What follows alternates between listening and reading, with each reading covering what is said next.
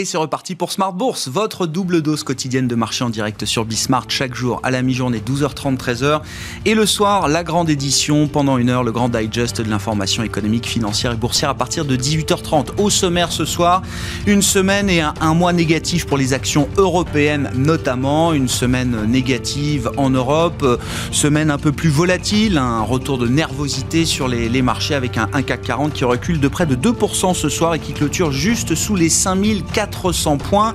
Vous aurez le résumé complet de cette séance dans un instant avec Nicolas Pagnès depuis la salle de marché de, Bourse Direct. On notera quand même sur le front des vaccins une série de nouvelles relativement positives puisqu'on a eu des, des études et des résultats d'études pour les, les, vaccins développés par euh, Novavax et Johnson Johnson. Le vaccin de Johnson Johnson est efficace de manière significative pour les cas les plus sévères, un peu moins peut-être pour les cas les plus euh, modérés. Le candidat vaccin de Novavax, lui, semble très efficace contre le, le virus standard, un peu moins contre le variant sud-africain. Et puis on notera que l'autorité européenne du médicament a validé, approuvé le vaccin d'AstraZeneca Oxford euh, en Europe. Voilà donc pour les, les nouvelles euh, vaccinales. Sur les marchés, le grand short squeeze continue aujourd'hui avec la, la réouverture des trades à l'achat autorisés par les euh, brokers américains, à commencer par Robinhood. On voit des short-sellers évidemment qui sont en train de paniquer un peu partout dans le monde. L'affaire est partie de GameStop aux États-Unis, mais se diffuse à d'autres dossiers, parmi lesquels euh, ils sont les, dossiers les plus vendus à découvert. Et on a vu notamment un short-seller historique, la firme de recherche de marché Citron Research, qui annonçait aujourd'hui mettre fin justement à la publication de ses notes de recherche et de ses recommandations à la vente des shorts aux États-Unis qui auraient perdu jusqu'à présent, depuis le 1er janvier, 50, 70 milliards de dollars peut-être, alors que les titres GameStop, AMC, qui sont devenus les emblèmes de ce mouvement anti-short seller, sont en train de flamber en ce moment à Wall Street. On en parlera largement avec nos invités de Planète Marché dans un instant. Et puis la leçon de trading à partir de 19h15. On retrouvera ce soir Christian Sanson, responsable des formations de Bourse Direct, pour parler avec lui des renversements de tendance et des divergences de marché.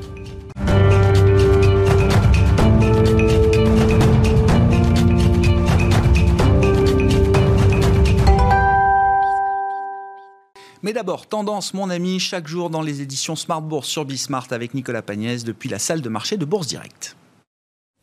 Clôture dans le rouge ce soir pour le CAC 40. L'indice parisien perd 2,02% à 5399 points. Sur la semaine, l'indice parisien perd 2,88%.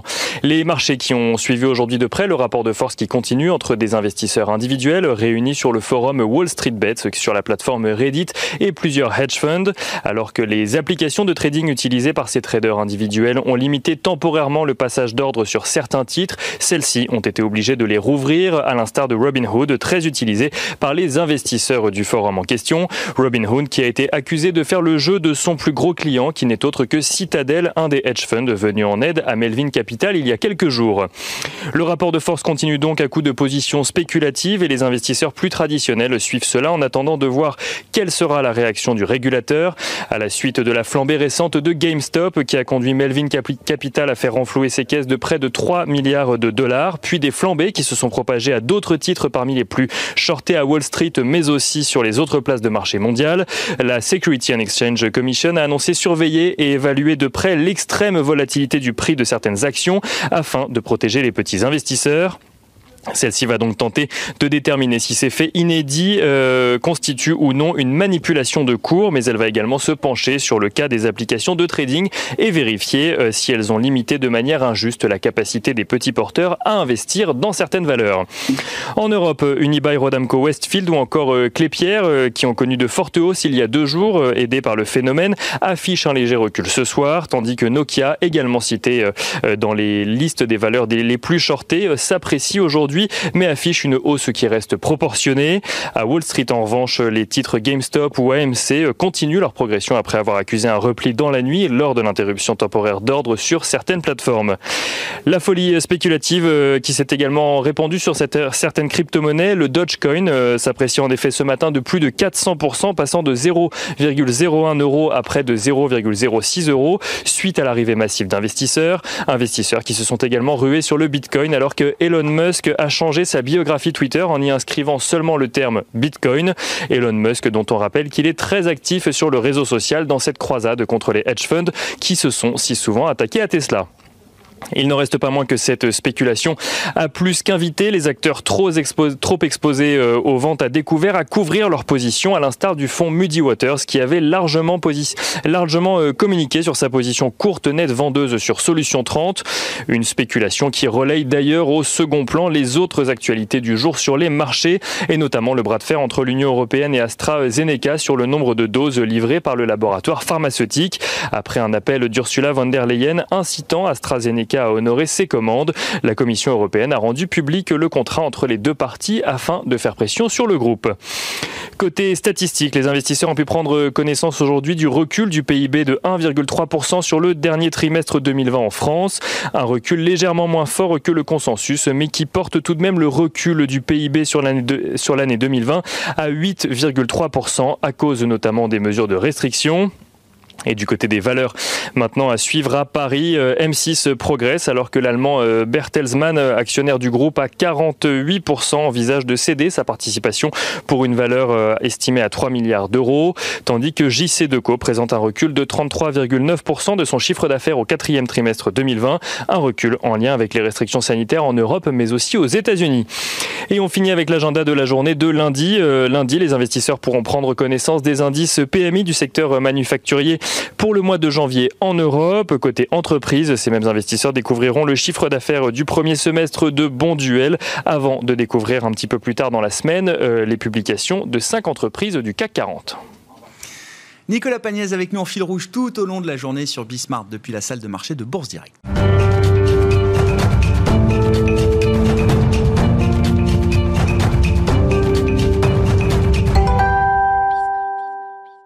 Trois invités avec nous chaque soir pour décrypter les mouvements de la planète marché. Fabrice Thévenot nous accompagne ce soir, responsable action globale chez Lixor Asset Management. Bonsoir et bienvenue Fabrice. Bonsoir, merci. Gustavo Orenstein, responsable de la recherche macro et de l'allocation de Dorval Asset Management, est avec nous également ce soir. Bonsoir Gustavo. Bonsoir. Merci d'être là. Merci à Gilles Bazissir, enfin de nous accompagner ce soir également. Bonsoir Gilles. Bonsoir Vous êtes le président d'Equity GPS. C'est donc l'histoire d'un euh, short squeeze comme euh, l'histoire des marchés euh, en a connu d'autres, d'une certaine manière, sauf que c'est un short squeeze qui a pris une dimension euh, beaucoup plus importante, peut-être même planétaire, partie de quelques dossiers euh, euh, très américains, GameStop, AMC, mais on voit des phénomènes, le phénomène se diffuser un peu partout sur la planète, avec bien sûr l'effet de levier des réseaux, la force du nombre, on parle de plusieurs millions de particuliers américains qui euh, se rassemblent, notamment sur un forum boursier du réseau social Reddit.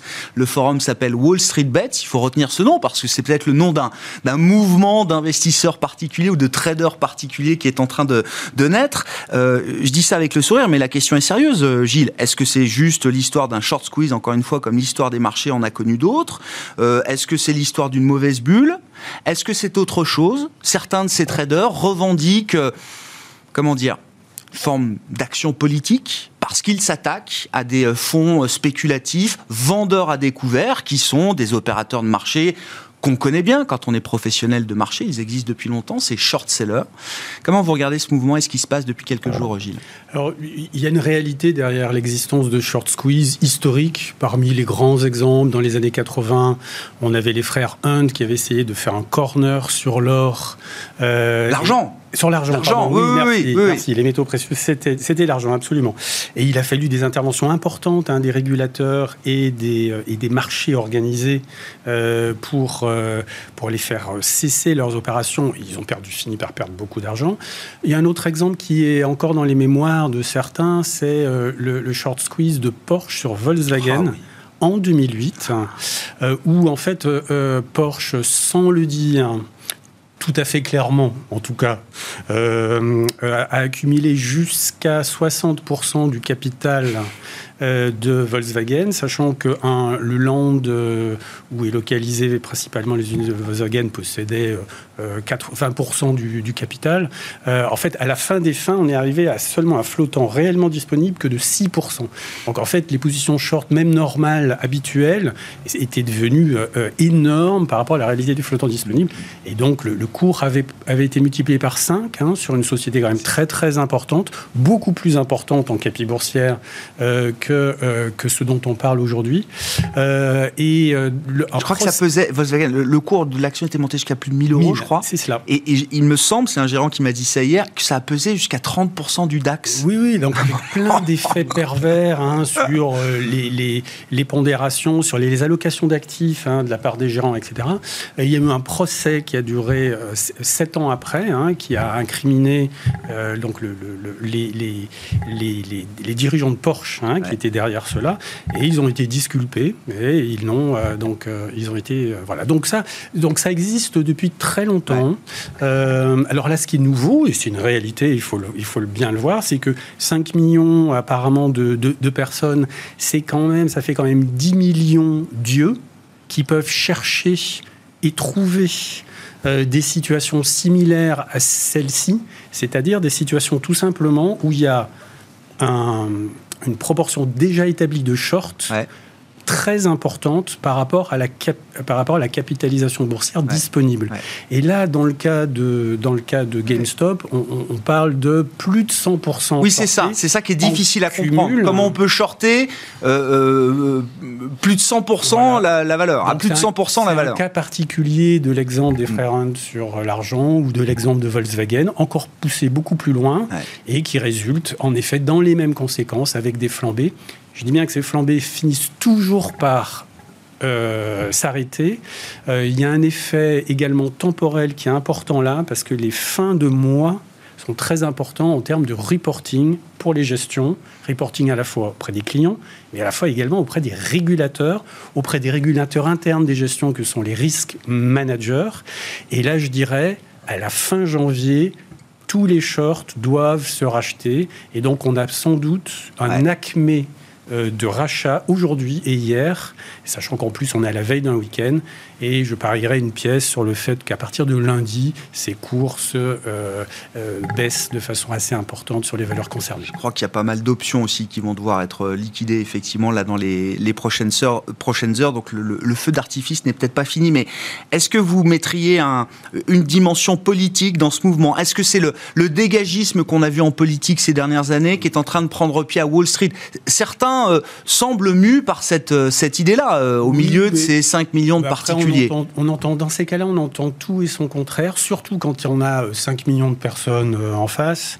Euh, certains se revendiquent d'un d'un libéralisme, d'un ultra-libéralisme, voire d'un anarcho-capitalisme ne supportant absolument pas une quelconque intervention de quiconque. Sur ses propres affaires. D'autres vont dire ah bah, il faut que j'aille au secours euh, du petit porteur et c'est les gros méchants en face. Enfin, après, après on, projette les on gens. plaque le narratif qu'on veut les gens projettent leur propre narratif sur le monde, sur des situations de... Mais ça reste quoi? C'est le, le, le, facteur greed habituel qu'on trouve sur les marchés? Ah, Il y a greed et il y a fear. Et là, en l'occurrence, euh, ceux qui ont shorté, euh, un short, c'est compliqué. On peut perdre à l'infini, hein, par définition, contrairement à un long, quand vous achetez quelque chose sans levier bien sûr, euh, bien vous pouvez perdre 100% au maximum de ce que vous avez, euh, ce que vous avez investi.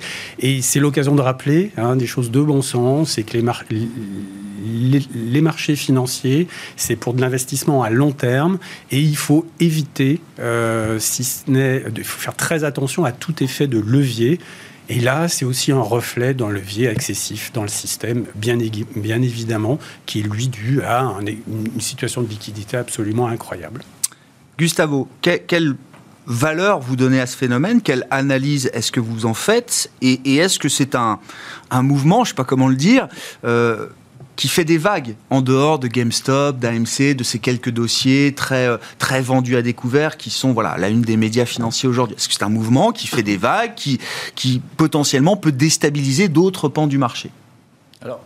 D'abord, je dirais qu'en termes de l'ensemble du marché, ça reste relativement petit. Hein. Si on prend l'ensemble de la capitalisation boursière du monde entier, même en prenant même juste les États-Unis, ça reste quand même assez petit. Je ne suis pas sûr que ça remette en cause l'infrastructure des marchés en, tant que telle. Euh, j'ai envie de dire aussi que depuis le temps qu'il y a des excès, des bulles, des cracks, etc., les marchés financiers ont survécu, et donc il doit bien servir quand même quelque chose de, un certain rôle positif au moins.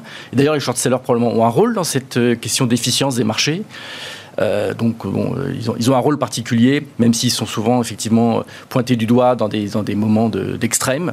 Mais je pense que les short-sellers posent surtout des problèmes microéconomiques au niveau des effectivement, entreprises par entreprise, notamment lorsqu'il y a des soupçons de manipulation de cours. Le problème, c'est de prendre une position short et manipuler le cours, faire courir des bruits, etc. Ça, c'est mais bon, ça c'est répréhensible et donc généralement ils, se retrouvent devant les tribunaux quand ils font ce, genre de choses. Mais sinon, en règle générale, short seller n'est pas, euh, pas une activité. Euh, on peut se poser des questions éthiques, mais en tout cas, elle est relativement efficiente du point de vue des, des, marchés. Euh, ça a été rappelé, ça c'est important, c'est qu'il y a une asymétrie entre être short seller et être long, puisque quand on est long, on ne peut perdre que, que la mise initiale. Short seller, on peut perdre beaucoup plus. Du coup, il y a forcément une fragilité inhérente à la position, ce qui mm. fait qu'elle est plus facile à attaquer. Euh, dans l'autre sens, ça sera un peu, c'est plus, plus difficile évidemment. Euh, donc là, il y a effectivement une position de fragilité euh, qui crée ce type de, de, de mouvement. Mais c'est pas la première fois que j'entends ce genre d'appel. Je ne sais pas si vous vous souvenez au moment de la crise européenne, il y avait certaines personnes assez connues euh, en train de dire à, donc à tout le monde retirez votre argent des banques, vous allez précipiter une crise des, je me souviens, banques. Eric Cantona. exactement. Mais non, mais si, si, on s'en souvient. Que je veux dire, ce type de, de raisonnement arrive. Voilà, donc, On a des mouvements communautaires aussi. Moi, je me souviens d'avoir relié cette information. Alors, c'était les, les, mouvements Black Lives Matter qui se déportaient sur les marchés financiers, où euh, effectivement la communauté, la communauté afro-américaine euh, appelait les Afro-Américains à acheter en bourse des entreprises détenues euh, par euh, des, euh, des Noirs, des, Afro-Américains, ou des business tournés vers la communauté afro-américaine. Il y a eu ce mouvement également sur, sur le marché américain. Donc ces, mouvements existent, et encore une fois, depuis toujours, ça n'a pas empêché le, marché de, de, survivre. Après, bon, l'histoire politique, effectivement, bon, elle a un appel très fort en ce moment, notamment aux États-Unis, parce qu'on connaît la polarisation américaine depuis un certain temps. Et donc, euh, forcément, euh, ça, voilà, ce que, ce que le mouvement de Wall Street, euh, vous savez, c'est les, les, 99%, ils avaient rêvé un peu de ce type de mouvement. Bon, maintenant, il y a une, ça apparaît comme étant visible, et donc, effectivement, ça fait un peu de, ça fait un peu de bruit. Est-ce que ça se diffuse? Est-ce que c'est juste GameStop, AMC, quelques dossiers américains, ou est-ce que vous avez pu observer, je sais pas, sur la côte européenne ou ailleurs, des, des, des mouvements comme ça, une espèce de short squeeze qui se, qui se diffuserait euh, au niveau mondial Oui, en règle générale, les dossiers les plus shortés sont, sont rachetés par les, euh, euh, par les short-sellers parce que quand ils baissent leur book, en fait, ils baissent l'ensemble de leur position, ils ah risquent complètement leur portefeuille.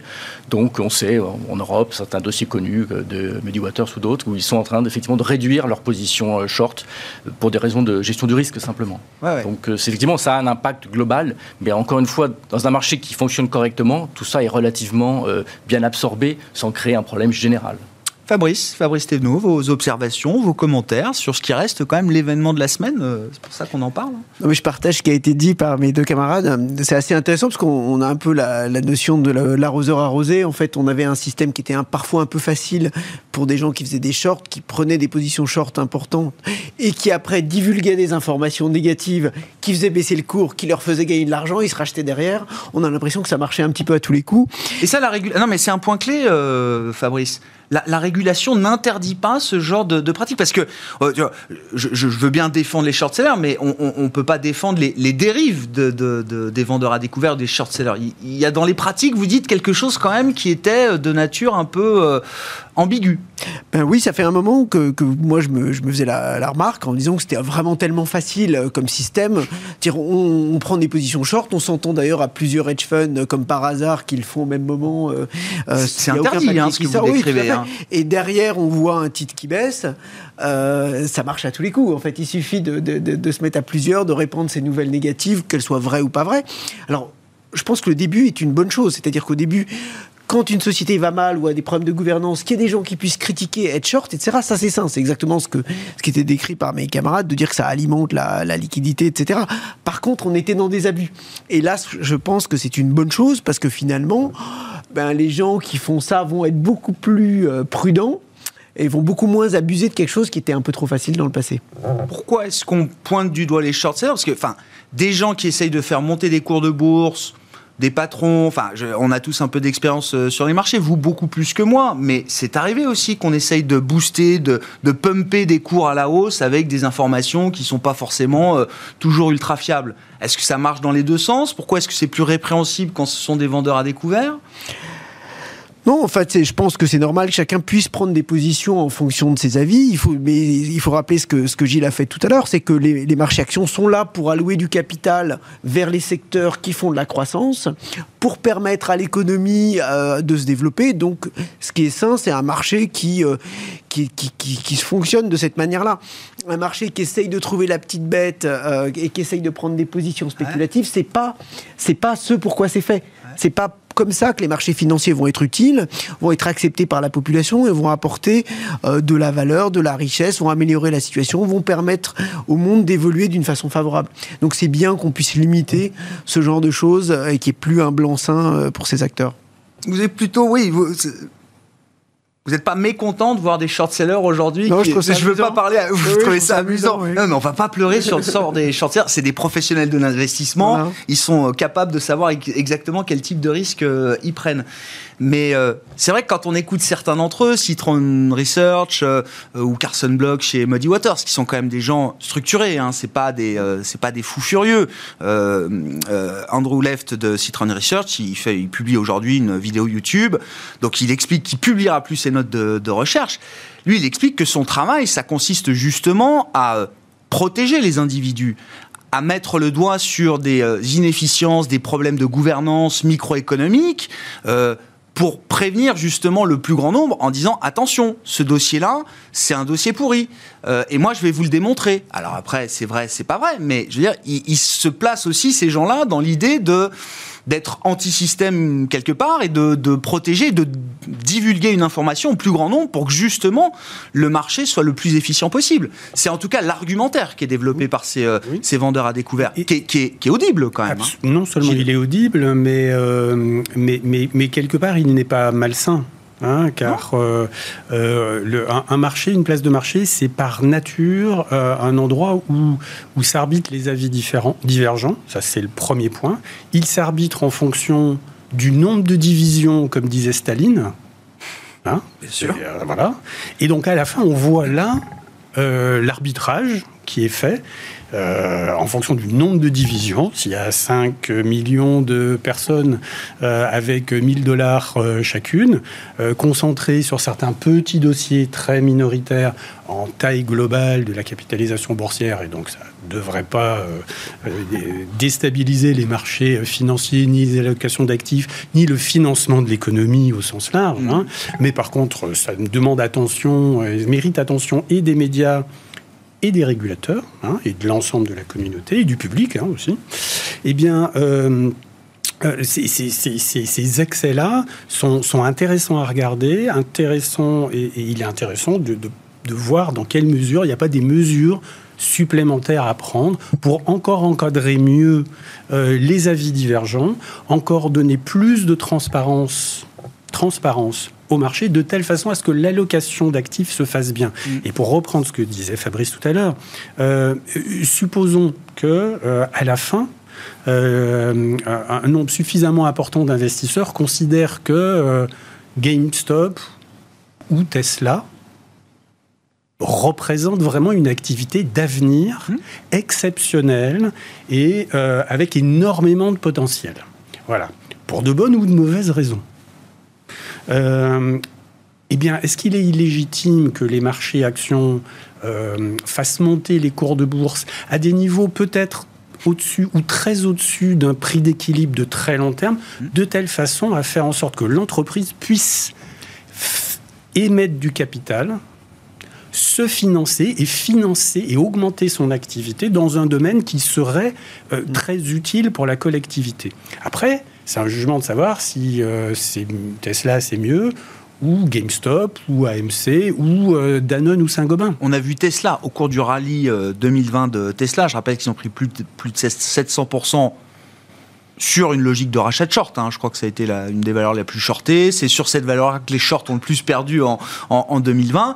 Ils ont levé 5 milliards, 5 milliards en claquant des doigts, à chaque fois. Ils ont bien fait. Et, alors, et donc pour GameStop, vous dites ça pourrait être. L'histoire pourrait changer finalement Non, non, non, non, ah parce, que, parce que sur le fond, je pense que c'est. Je rappelle, c'est la maison mère de Micromania. C'est évidemment, c'est une entreprise qu'on connaît tous finalement autour de nous. C'est hein. différent, il me semble, en termes de potentiel de marché et de développement à moyen terme. Ça, c'est le premier point.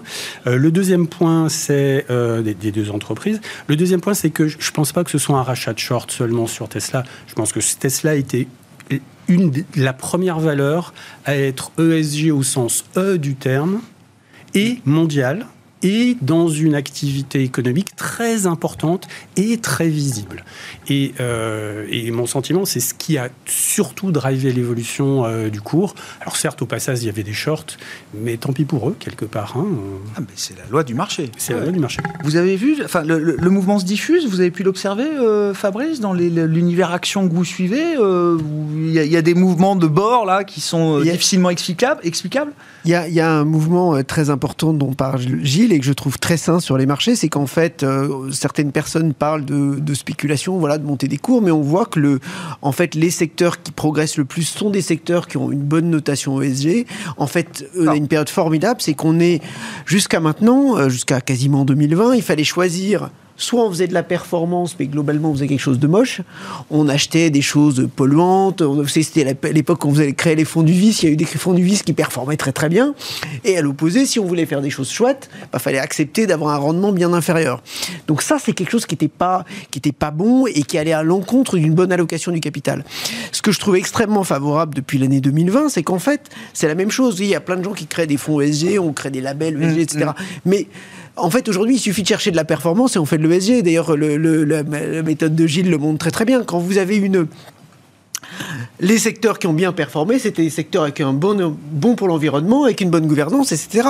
Donc c'est des secteurs de croissance, parce que la croissance a bien marché globalement en 2020. Mais ça va continuer. On met un filtre ESG, on se retrouve forcément avec des boîtes de croissance. Oui, mais ça va continuer parce que là, on vit une révolution qui est à la fois une révolution technologique et aussi une incroyable révolution sur le plan du climat, parce qu'on est dans une situation où si vous êtes un financier sérieux, vous pouvez raisonner que dans un monde qui est soutenable.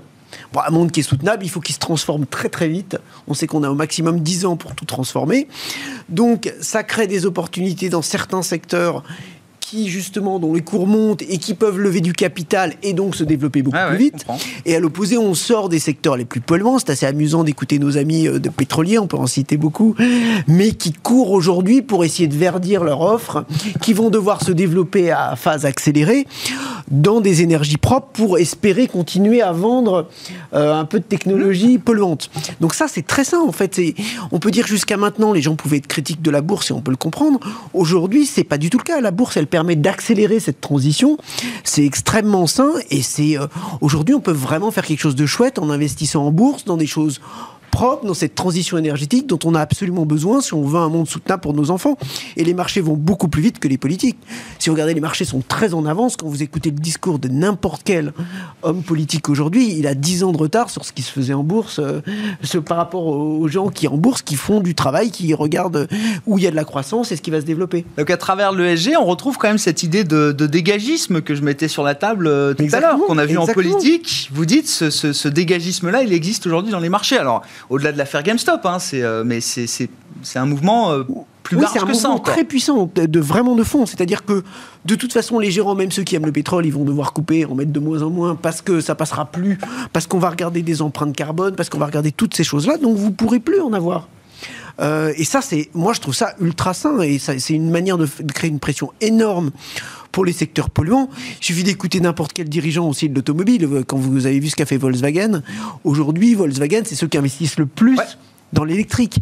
Et ça, c'est ultra sain. Moi, je suis extrêmement d'ailleurs rattrapé, je crois, Tesla au finish là sur les ventes européennes en fin d'année. Hein. Ils ont redépassé Tesla euh, largement sur les ventes électriques en Europe euh, sur les derniers mois de l'année. Hein. Voilà, parce qu'en fait, Tesla est très gros quand on regarde la capitalisation. Par contre, quand on regarde les moyens financiers, Volkswagen est beaucoup plus puissant. Donc, investit des montants que Tesla peut pas investir. Ou alors, il faudrait que Tesla fasse une augmentation de capital euh, très forte, ce qu'il peut faire. Hein. Bah, il a la capitalisation pour le faire. Il, il, lève en claquant des doigts la moitié du cash flow annuel de Volkswagen. Hein. ah oui, oui, euh, bon. tout à fait d'accord. Il l'a pas utilisé jusqu'à maintenant. Non, il l'a pas utilisé. C'était ce dont on parlait, c'est-à-dire il a des montants qui étaient quand même très modestes au regard de sa capitalisation boursière. mais ça va permettre voilà, cette évolution du capital, c'est-à-dire que le marché financier joue son rôle. Et ça veut dire quoi? Des, marchés, alors qui, euh, une finance qui retrouve du sens, et, donc pour retrouver ce sens, il faut une finance qui soit de plus en plus activiste? Oui, c'est vrai aussi. C'est-à-dire que vous avez euh, de gros problèmes en France de, de, fonctionnement de board. Il y a des très grandes entreprises que, dont on pense tous. Hein. Vous avez des dirigeants qui ne devraient pas être là. Donc il faut des gens. J'entends un discours de short-seller là, euh, Fabrice. Hein. Mais ça, c'est le bon ben côté des short-sellers. C'est le bon côté des short-sellers. C'est très bien qu'il y ait des gens euh, qui prennent des positions short pour mettre de la pression sur les dirigeants. Et comme ça, on change les dirigeants. Enfin, les, conseils d'administration euh, jouent leur rôle. Ils, jouent beaucoup plus leur rôle. Il y a beaucoup plus de votes. Nous, moi, je suis dans une société qui fait un effort énorme pour voter hmm dans toutes les AG, etc. Et ça, c'est ultra sain. Bon, un marché, une finance plus activiste. On part sur un grand thème là, mais on reviendra peut-être à des choses plus immédiates pour finir. Mais qu'est-ce que ça vous inspire, Gustavo? Euh, Non, le marché, c'est une bête où il y a plein de choses qui rentrent, euh, qui la traversent. Et un des aspects fondamentaux, et ça a été dit, euh, autour des, éléments très forts en ce moment, comme le, SG, et ça, c'est quelque chose qui effectivement là s'installe et est très important. Euh, d'ailleurs, le régulateur a son rôle pour le coup. Les hommes politiques aussi ont leur rôle, euh, avec des côtés positifs, aussi négatifs euh, probablement, hein, qui forcent aussi les, investisseurs à prendre aussi à se, précipiter tous dans une direction ou dans une autre. Ça a toujours des conséquences inattendues. donc ça, c'est on, verra dans les, dans les prochaines années.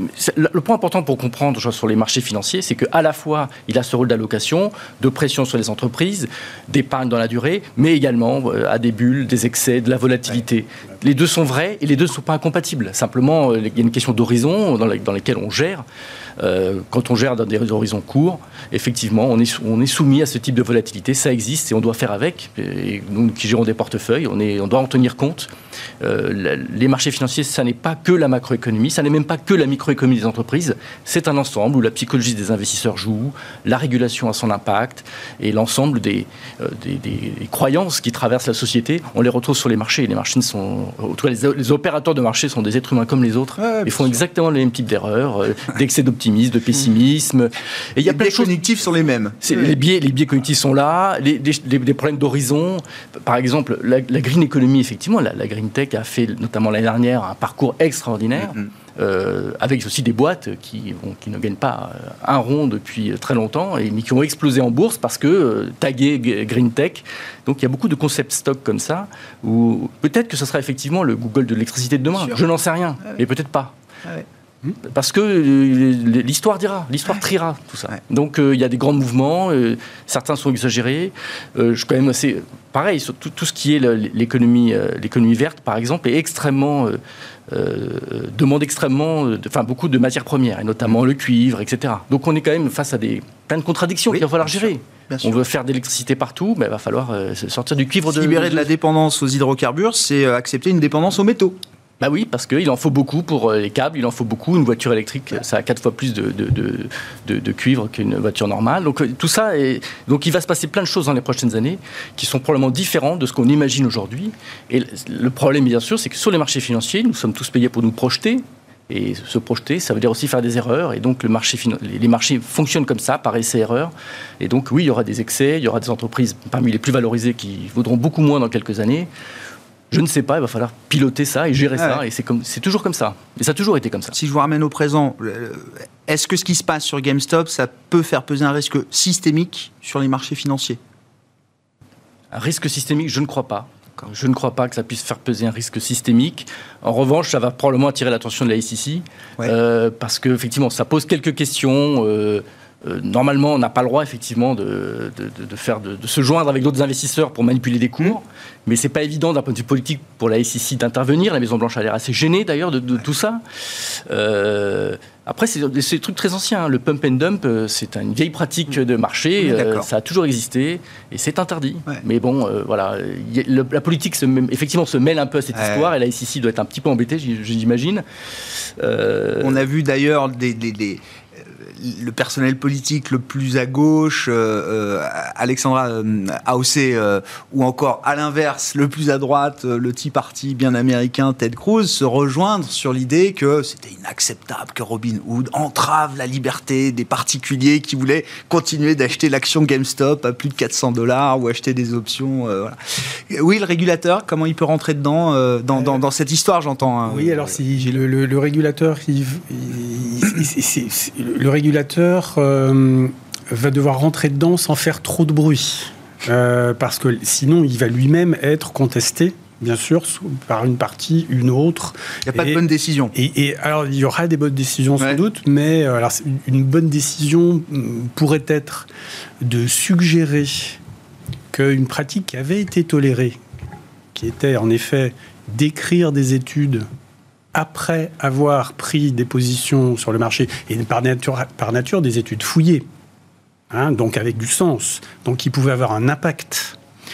Euh, ça, c'est une pratique qui est contestable et il se trouve que. Qui n'est pas interdite aujourd'hui pour les vendeurs. Alors Certains pratiquent effectivement la publication d'études et le, le, dévoilement de leur position. Euh, après, il y a études des études détaillées. Après, il y a un paragraphe et puis il y a 600 euh, pages euh, extrêmement détaillées, etc., etc. Donc après, tout est une question de mesure. Donc là, ces pratiques-là, il se trouve qu'il y a une société qui a apparemment d'elle-même déclaré qu'elle ne publierait plus peut se demander si euh, il a pas, euh, si on ne peut pas y voir là la main, une main habile.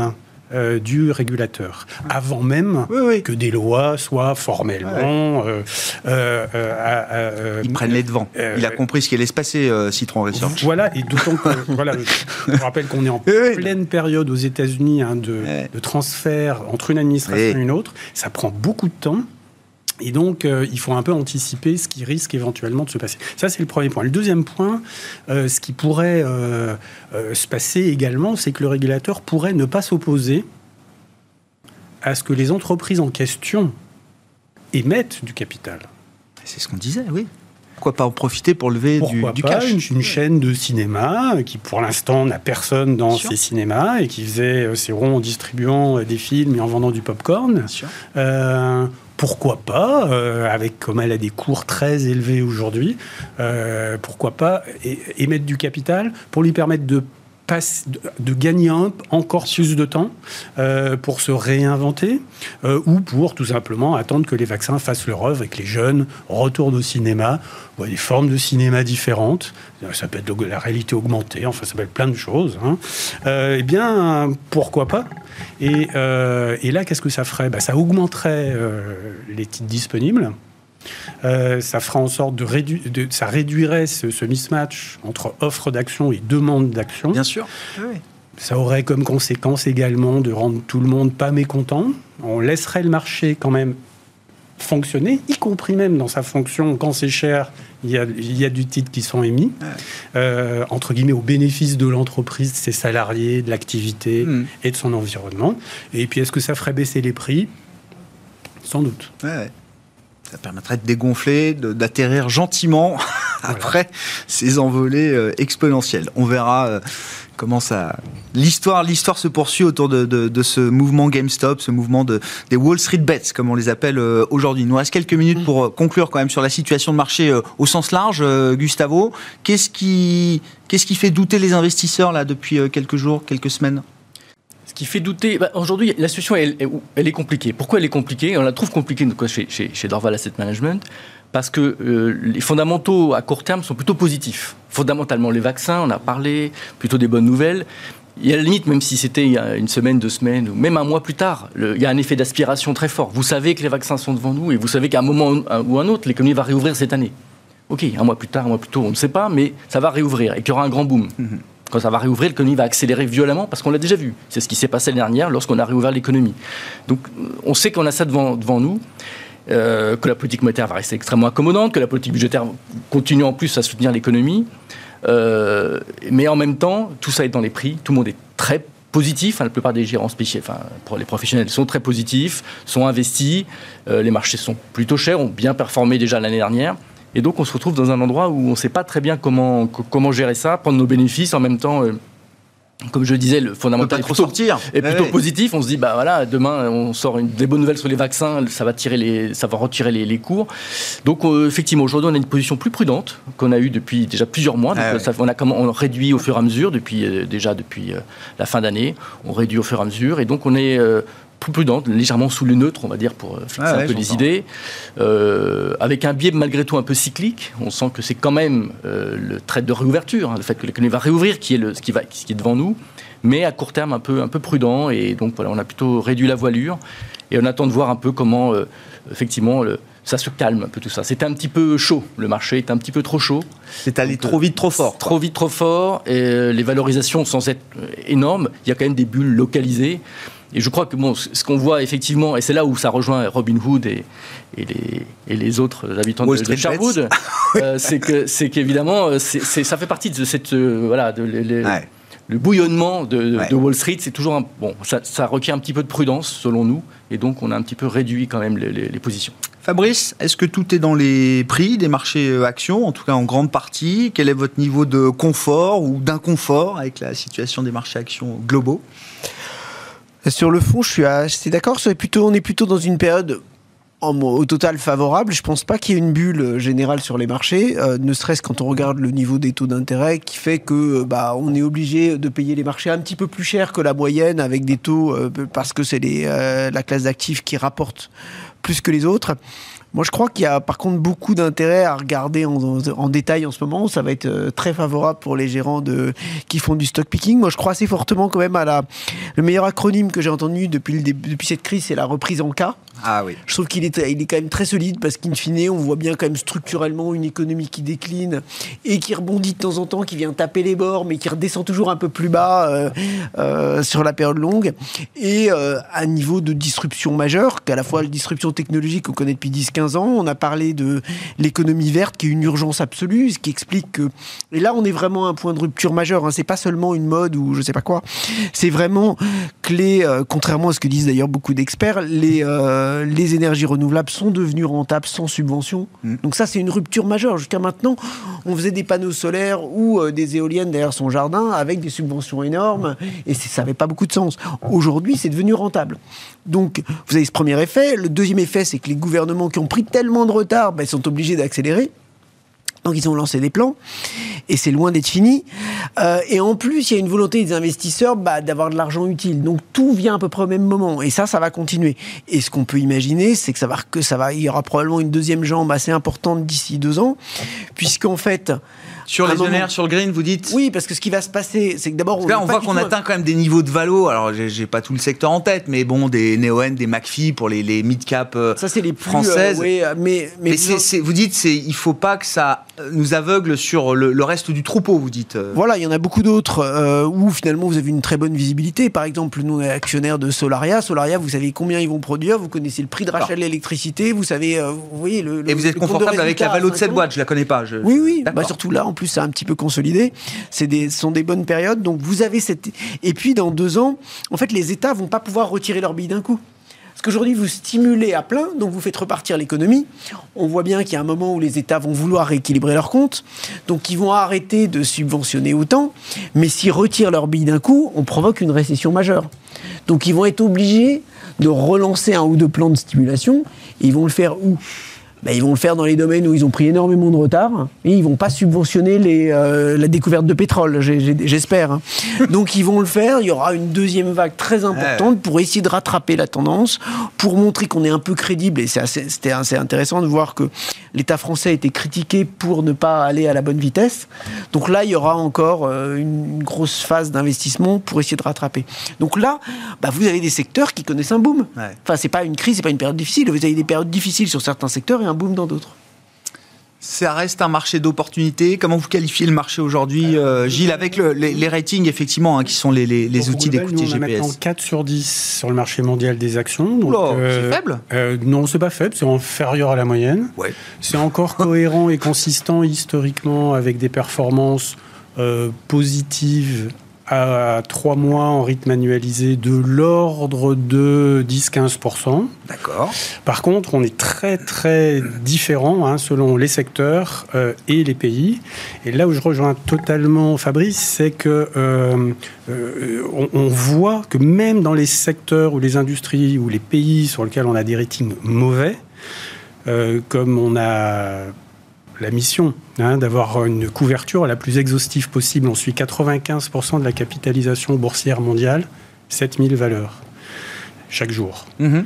Euh, et bien même dans ces cas-là, euh, même dans les thèmes qui sont globalement euh, chers, ou les secteurs ou les pays qui sont globalement chers, on trouve toujours des valeurs intéressantes.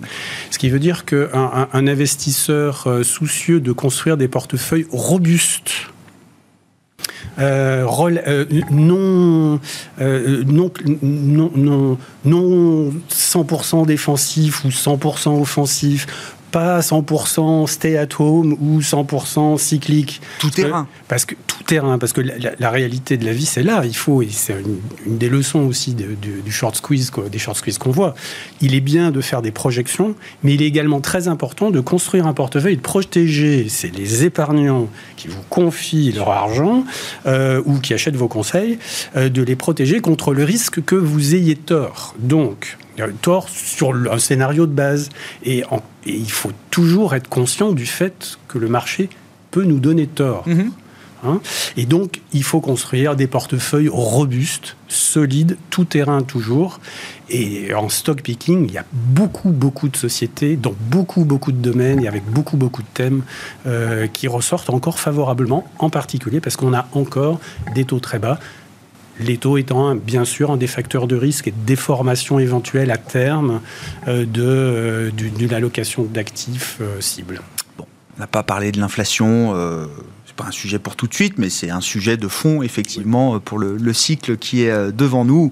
On aura l'occasion de poursuivre cette discussion avec vous une prochaine fois, mais si on va s'arrêter là pour ce soir. Merci à vous trois. Merci d'avoir été les invités de Planète Marché.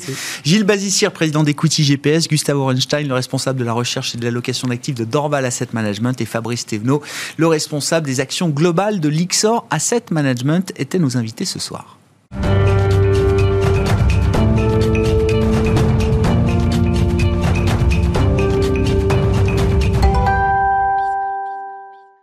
Nous sommes vendredi, 19h15 en direct sur Bismart, c'est Smart Bourse et c'est donc la leçon de trading. On a sorti le paperboard ce soir pour accueillir Christian Sanson, le responsable des formations chez Bourse Direct. Bonsoir et bienvenue euh, Christian. Bonsoir. Eh oui, le paperboard, c'est votre outil de travail pour nous parler ce soir des retournements de marché. Comment anticiper les retournements de tendance avec les indicateurs de divergence Voilà, de marché. c'est ça. Alors au départ, je vais quand même faire un tout petit rappel d'il y a un mois, parce qu'il y a un mois, j'étais ici, et puis qu'est-ce qu'on a... Enfin, qu'est-ce que j'ai un petit peu enseigné? C'était les doubles tops, double sommet. Et là, il suffit de regarder le CAC 40 qui a fait un double sommet, Tesla qui a fait un double sommet, AMD qui a fait un double sommet, le Dow Jones qui a fait un double sommet, etc. Donc c'est pas, ça ne veut pas dire que ça va s'écrouler, mais tout simplement quand le, une action ou un sous-jacent a bien monté et qu'il fait ce fameux double sommet, un M, M comme montagne, bon, ben, normalement, en général, il y a un retournement. Ça veut dire que la hausse qu'on a connue avant est terminée. Je rappelle vite fait, Bien sûr, allez-y. vite fait que le Ça M, ne sera pas perdu. voilà.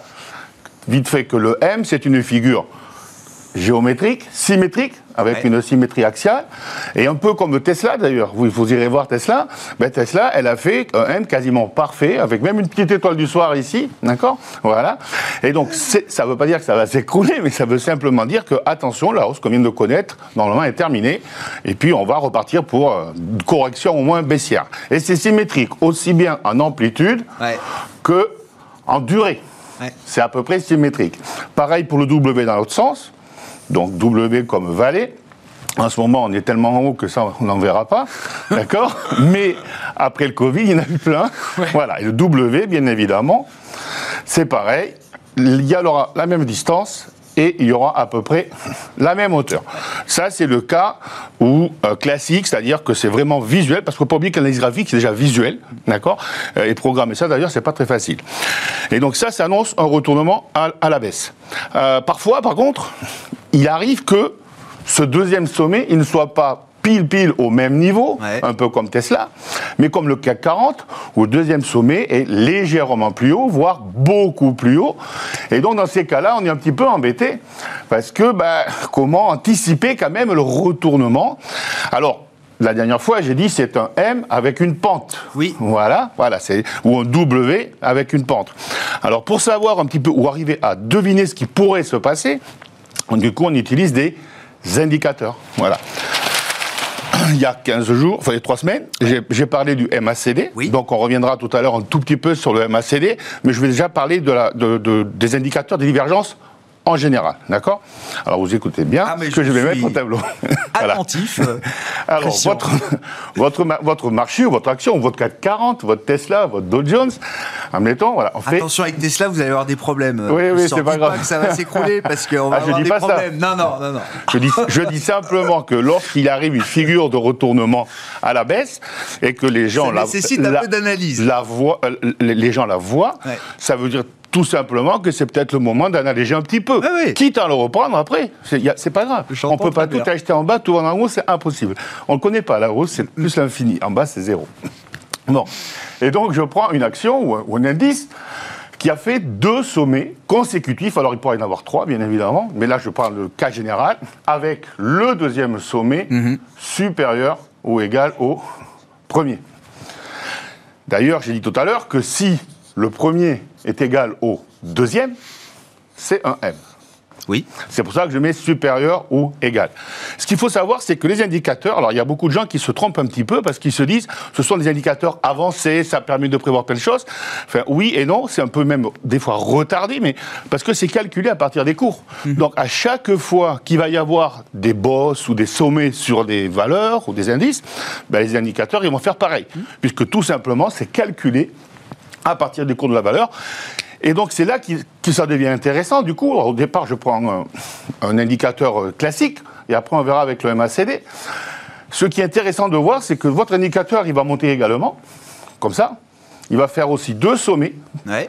Mais là où c'est intéressant, c'est pas si le deuxième, il est supérieur ou égal au premier, mais inférieur ou égal au premier. Et donc là, si vous voulez, si je trace un segment de droite au-dessus des sommets, puisqu'on est tout en haut,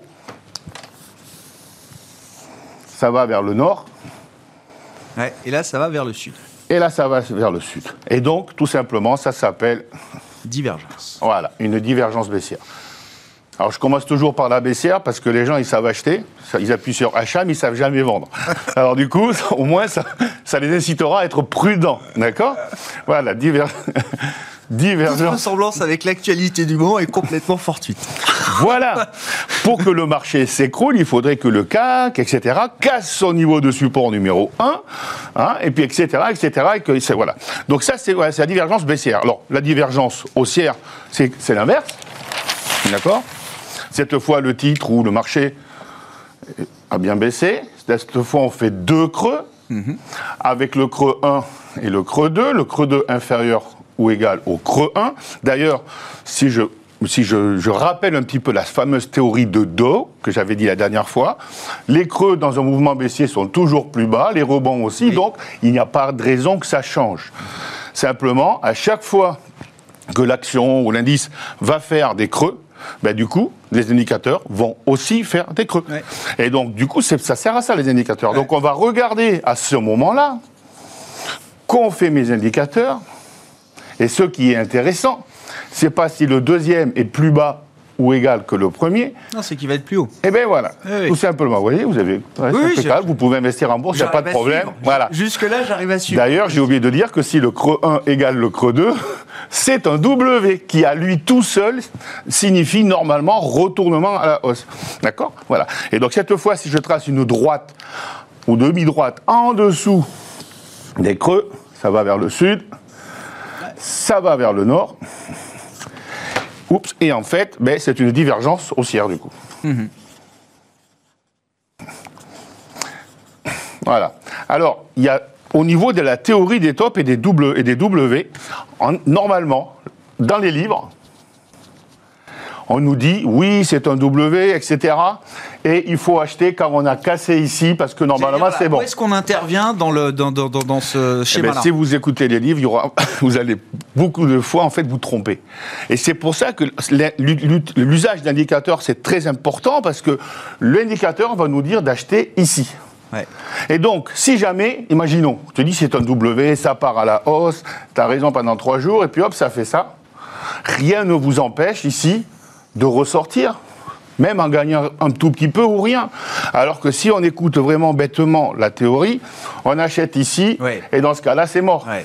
Donc voilà, le- ça sert vraiment à ça. Et quand je prends les doubles tops, c'est quand on le voit.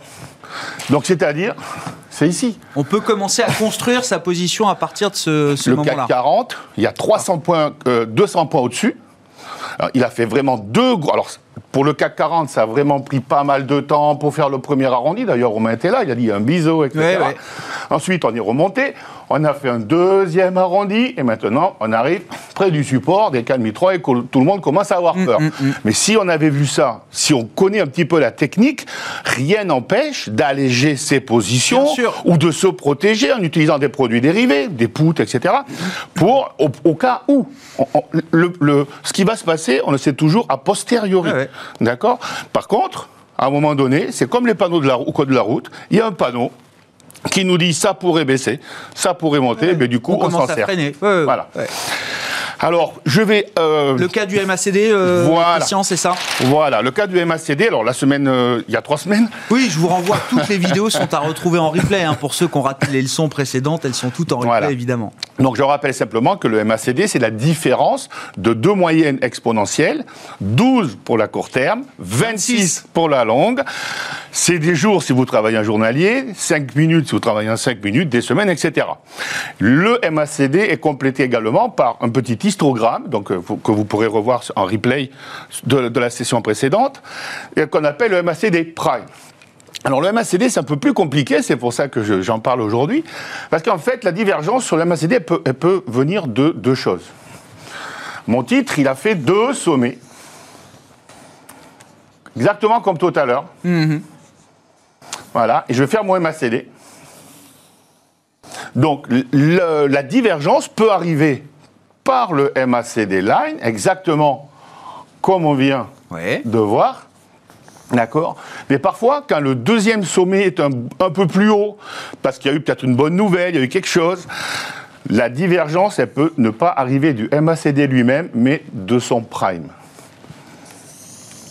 C'est-à-dire que le MACD, il va monter comme la valeur, vous voyez Donc, ça converge. Par contre, du coup, Ouais.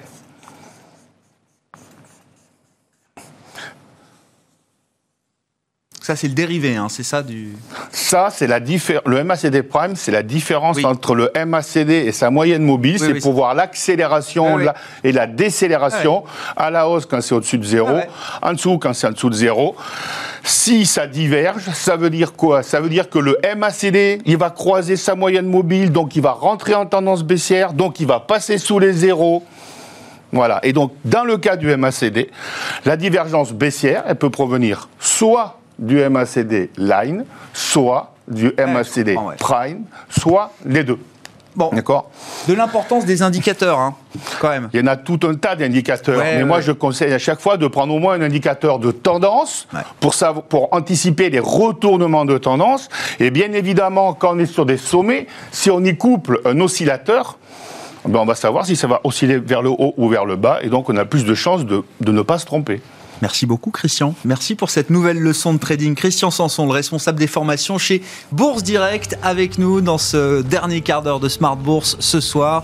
Très bon week-end à toutes et à tous. On se retrouve lundi en direct à 12h30 sur Bismart.